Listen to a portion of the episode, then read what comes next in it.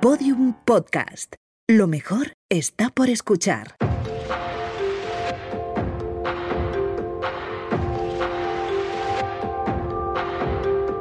Mañana empiezo. Temporada 4.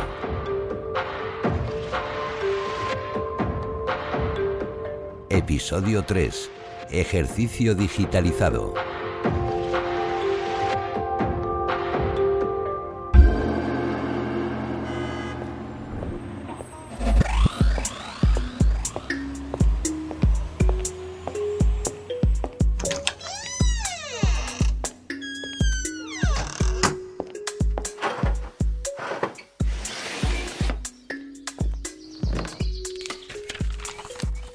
Especial puesta a punto.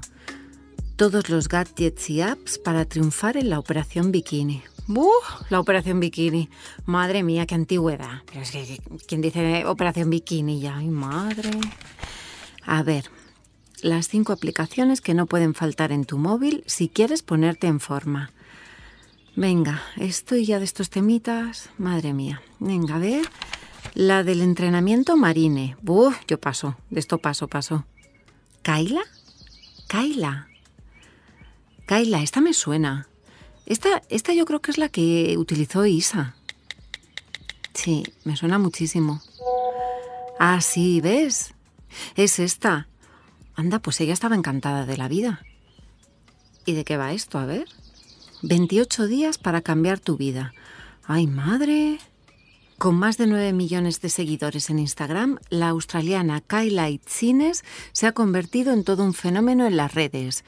Sus entrenamientos, dieta y estilo de vida son seguidos por miles de mujeres que con sus fotos de el antes y el después del método Kyla acreditan que la rutina de la famosa entrenadora funciona.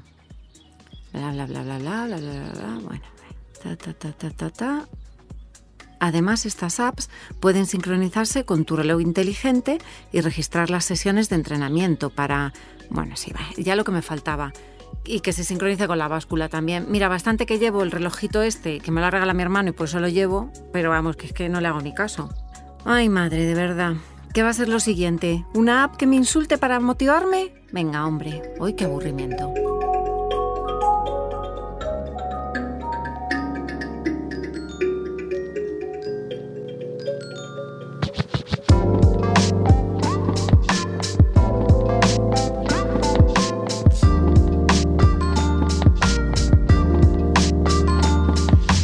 Mayoría de las aplicaciones y de los dispositivos de medición de actividad sitúan en los 10.000 pasos diarios el mínimo saludable.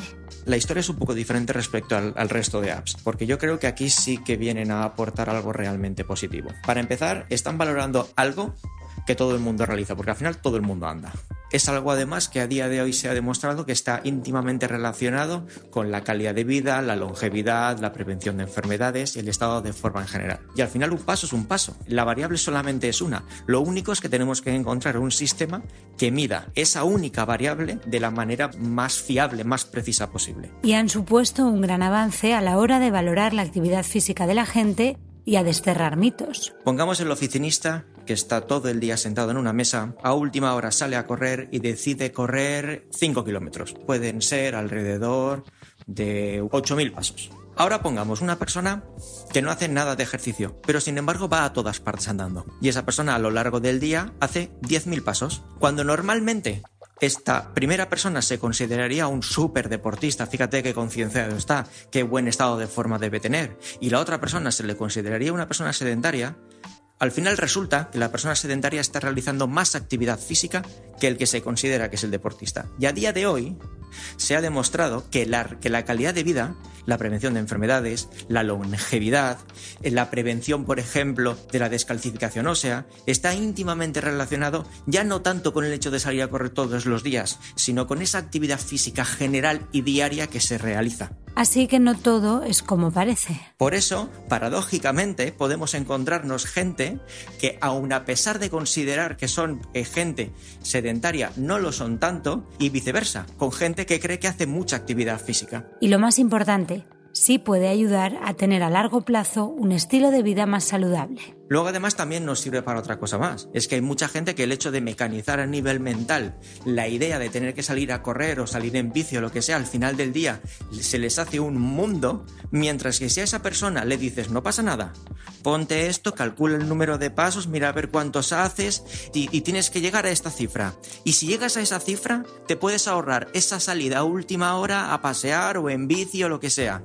Esa gente va a preferir coger menos el coche o la moto o el transporte público e ir a todas partes andando solamente para ahorrarse esa actividad al final del día que no le apetece nada. Y de esa manera lo que conseguimos con el paso del tiempo es que esa persona acabe mecanizando en su día a día, que al final es lo importante, un estilo de vida mucho más activo. No todos los contadores de pasos son iguales al final de cuentas, el sistema más fiable son los que van en tobillos, que por desgracia no son habituales en Europa, en Estados Unidos sí que existen y son además los que se utilizan más a nivel hospitalario, sobre todo con gente mayor que tienen que hacer una cantidad mínima de pasos. Pero en caso de no poder disponer, el siguiente, el más fiable, son los que van puestos en la cintura o en el bolsillo metidos. Pero ojo, no estamos hablando de los antiguos mecánicos, sino aquellos que disponen de un acelerómetro triaxial, exactamente una tecnología muy parecida a la que llevan las pulseras, pero van en el, en el bolsillo. ¿Por qué?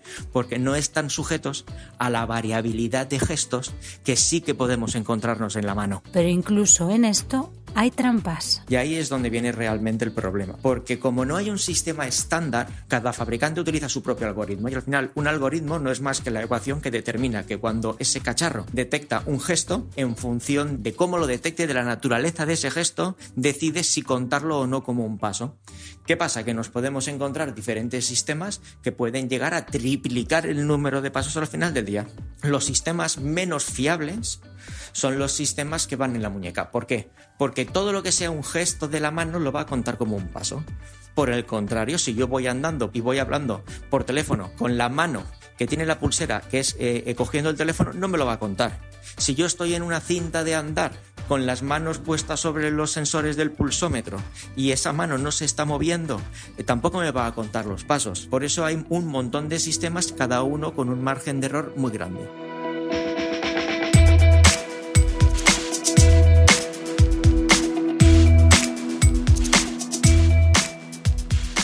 Es innegable, las apps, los dispositivos vestibles y las redes sociales han modificado la forma en que practicamos ejercicio la aparición de todo este tipo de, aplicaciones, yo creo que donde más ha afectado es la necesidad que ha sentido la gente de no tener que ir a centros especializados. Es decir, eh, gracias a este tipo de aplicaciones, muchas de estas personas que antes solían ir a los gimnasios y apuntarse a clases colectivas porque necesitaban que alguien les guiara, eh, han empezado a sentir que, bueno, pues que eh, en su teléfono o donde fuera o a través de un vídeo de YouTube ya había otra persona de la que podían disponer cuando quisieran, cómo quisieran y dónde quisieran, que les guiara sobre cómo hacer esa actividad física. Guillermo Alvarado es director de Performa Entrenadores Personales en Valencia. Tiene un aspecto positivo y un aspecto negativo. El aspecto positivo es que ha animado a mucha gente eh, a mover el culete, que al final lo importante de esto es pues conseguir rebajar al máximo pues los niveles alarmantes de sedentarismo que hay. Entonces todo lo que sea hacer actividad física, aun cuando no sea la actividad física más inteligente, pues mejor que no hacer nada.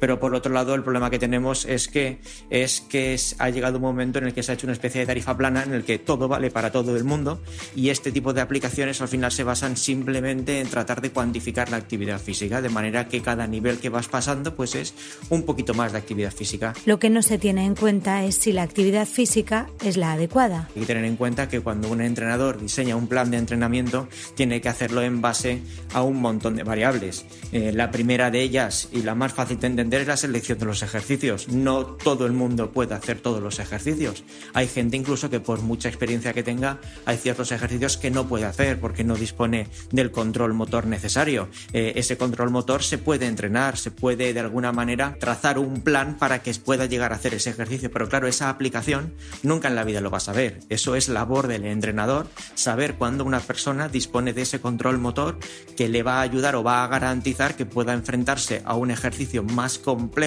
con unas garantías mínimas de que no se va a hacer daño. Y por tanto los resultados tampoco sirven para todo el mundo. Claro, todo esto una aplicación nunca en la vida lo va a poder saber. Se podría decir que es una especie de hoja de ruta válida para todo el mundo y que en algunos casos pues la gente acabará obteniendo eh, resultados similares a lo que estaba buscando, mientras que en otros casos pues te puedes encontrar desde casos de lesión, eh, casos de abandono por agotamiento psicológico, eh, porque llega un momento en el que la aplicación le demanda una cantidad de actividad física que no es capaz de, realizar. Claro, hay que, son un montón de variables, claro, que una aplicación nunca en la vida va a poder tener en cuenta. Apps, apps, apps, aplicaciones, aplicaciones.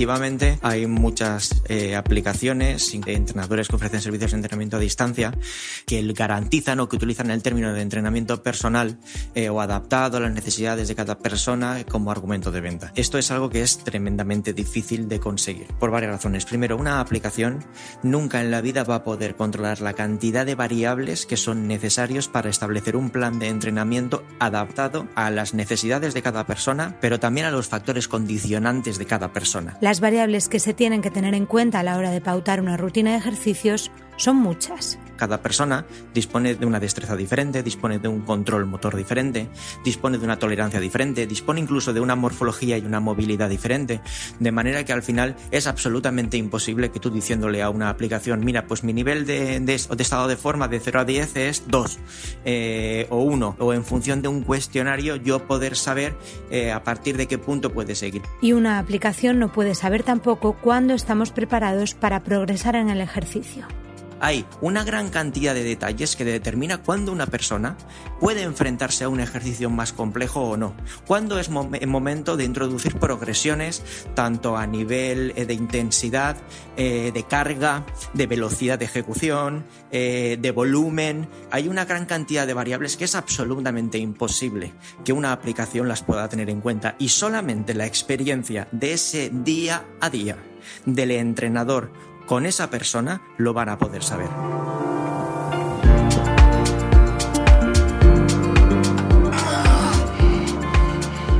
Freedom.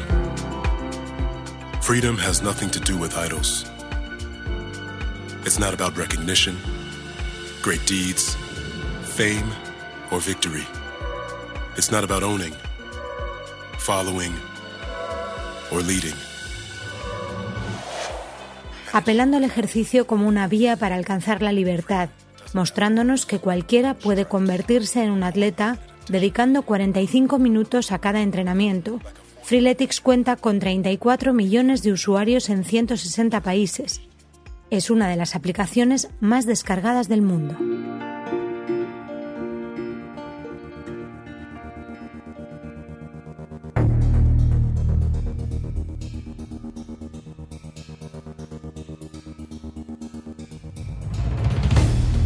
Luego, respecto a la capacidad de tantas aplicaciones para monitorizar, cuantificar las horas de sueño, la actividad física que realizamos, todo lo que consumimos a nivel de nutrientes, a nivel de calorías, yo creo que es, eh, es un arma de doble filo que con el paso del tiempo se va a acabar volviendo en nuestra contra. Hace 10 años prácticamente nadie hablaba de la ortorexia, era algo que no existía. A día de hoy sabemos que es un trastorno de la conducta que puede llegar a ser tremendamente peligroso, como pueden ser los, trastornos de la conducta alimentaria, que consiste básicamente en convertir en obsesión el hecho de llevar un estilo de vida saludable. Es gente que, tiene que cuantificar todo, tiene que controlar lo que consume, la actividad física que realiza, que las horas de sueño sean las adecuadas. Eh, y esto al final les acaba afectando a ellos, pero es que también acaba afectando a todo su círculo, de una manera muy parecida a los trastornos de la conducta alimentaria. Eh, ¿Qué pasa con esto? Que al final, si nos damos cuenta, estas son el compañero ideal para esa persona que o bien sufre ortorexia, o bien la está empezando a padecer, o bien ya supone un perfil que le predispone a padecerlo. Entonces, claro, personalmente considero que cuando se hace un buen uso de ellas podría llegar a, pues, a aportar eh, algo de beneficio, pero sinceramente creo que el riesgo potencial que aportan supera con creces al pequeño beneficio que podrían aportarnos cuando lo utilizamos correctamente. Por unos 30 euros cualquiera puede comprar una báscula que dice medir los porcentajes de grasa, agua y masa muscular que tenemos en el cuerpo. En Internet encontramos toda clase de opiniones al respecto, fundamentadas o no.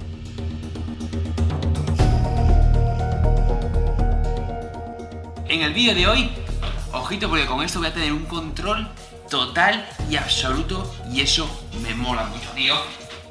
En el vídeo de hoy vemos esta la báscula Smart, inteligente, ¿eh?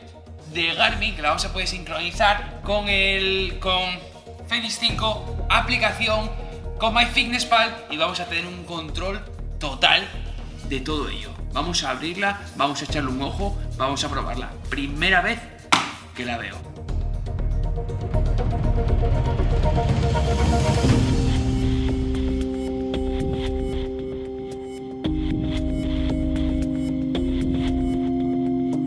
El problema que tenemos con los sistemas de, medición de la composición corporal es que es un arma de doble filo tremendamente peligroso cuando lo, que cuando lo que queremos es introducir la actividad física en la vida de una persona. Todos los sistemas, ya sean básculas, sistemas que hay que agarrar con la mano, electrodos, que se basan simplemente en la conductividad de la electricidad, basándose en la idea de que en función de la resistencia que se vaya encontrando esa electricidad significará que hay un tipo de tejido u otro, el problema que nos vamos a encontrar es que el margen de error es muy grande. Puede que esos resultados nos motiven Pongamos un ejemplo. Imaginemos una persona que quiere perder peso o mejorar su composición corporal.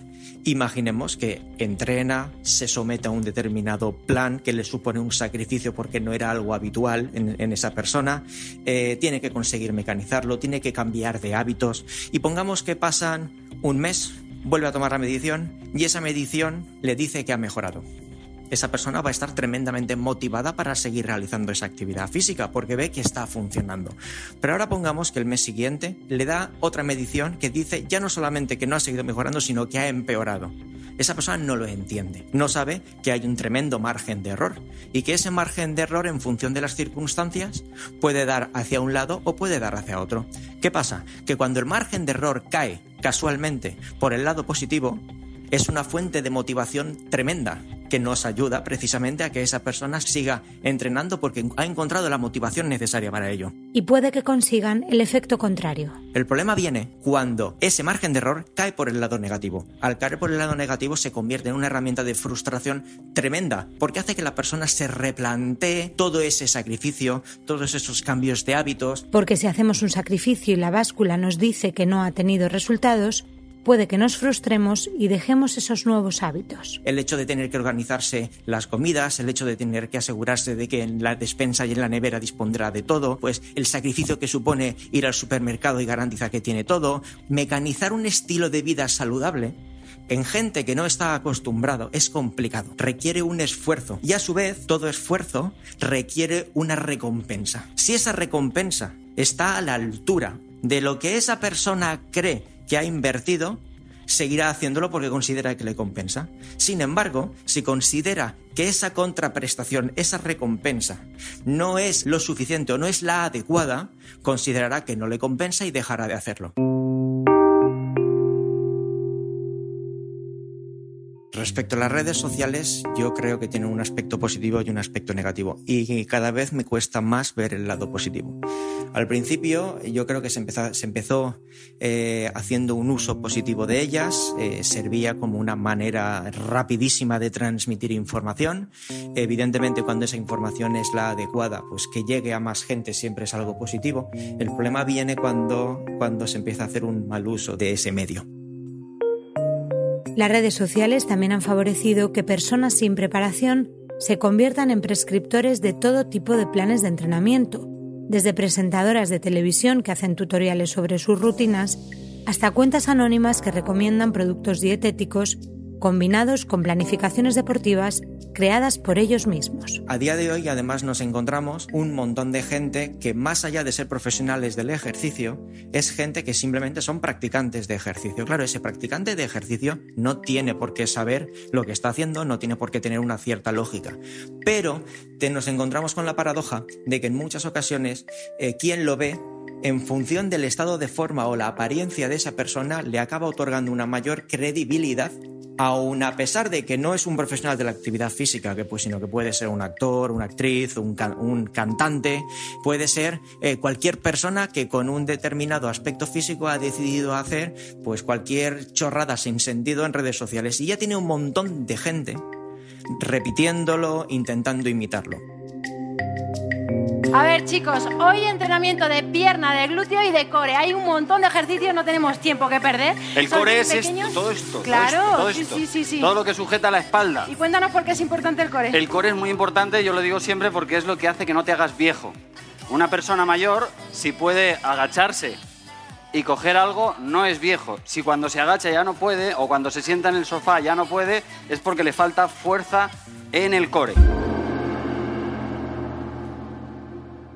Es posible que ese ejercicio, en el mejor de los casos, es un ejercicio que para su control motor, para su destreza, para las progresiones que ha ido llevando toda su vida, hace que esa persona sea capaz de tolerar ese ejercicio y que puede incluso que sea efectivo para el objetivo que está buscando. Pero es que, que los que le sirva a esa persona no significa que le sirva también a los demás.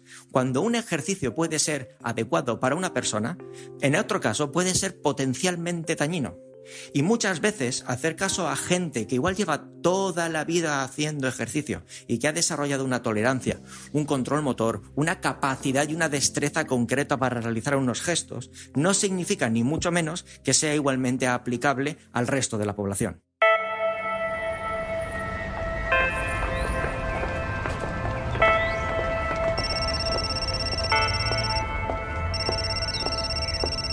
Hola Isa, ¿qué tal? Ah, no, te pregunté por curiosidad porque estaba leyendo un artículo sobre aplicaciones para ponerte en forma y me sonaba que tú lo habías probado. Claro.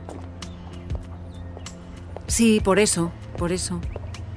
Bueno, es que aluciné, que hay hasta una app que te insulta para motivarte en el gimnasio, ¿te lo puedes creer? Es que me quedé loca. Digo, ¿pero esto qué es?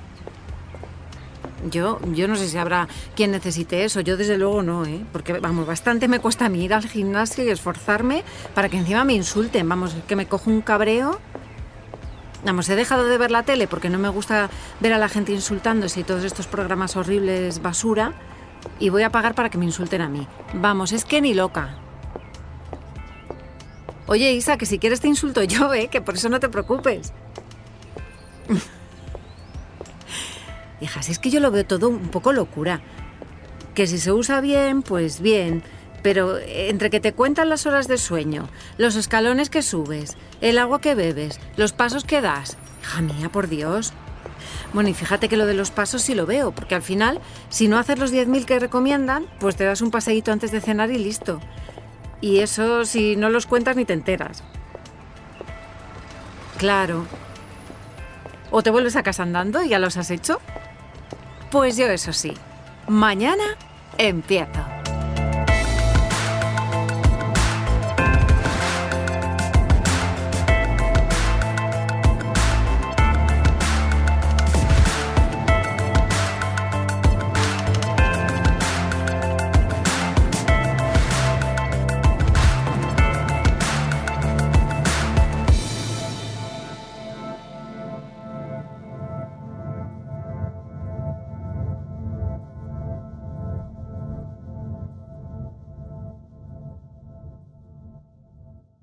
Todos los episodios y contenidos adicionales en podiumpodcast.com y en nuestra aplicación disponible para dispositivos iOS y Android.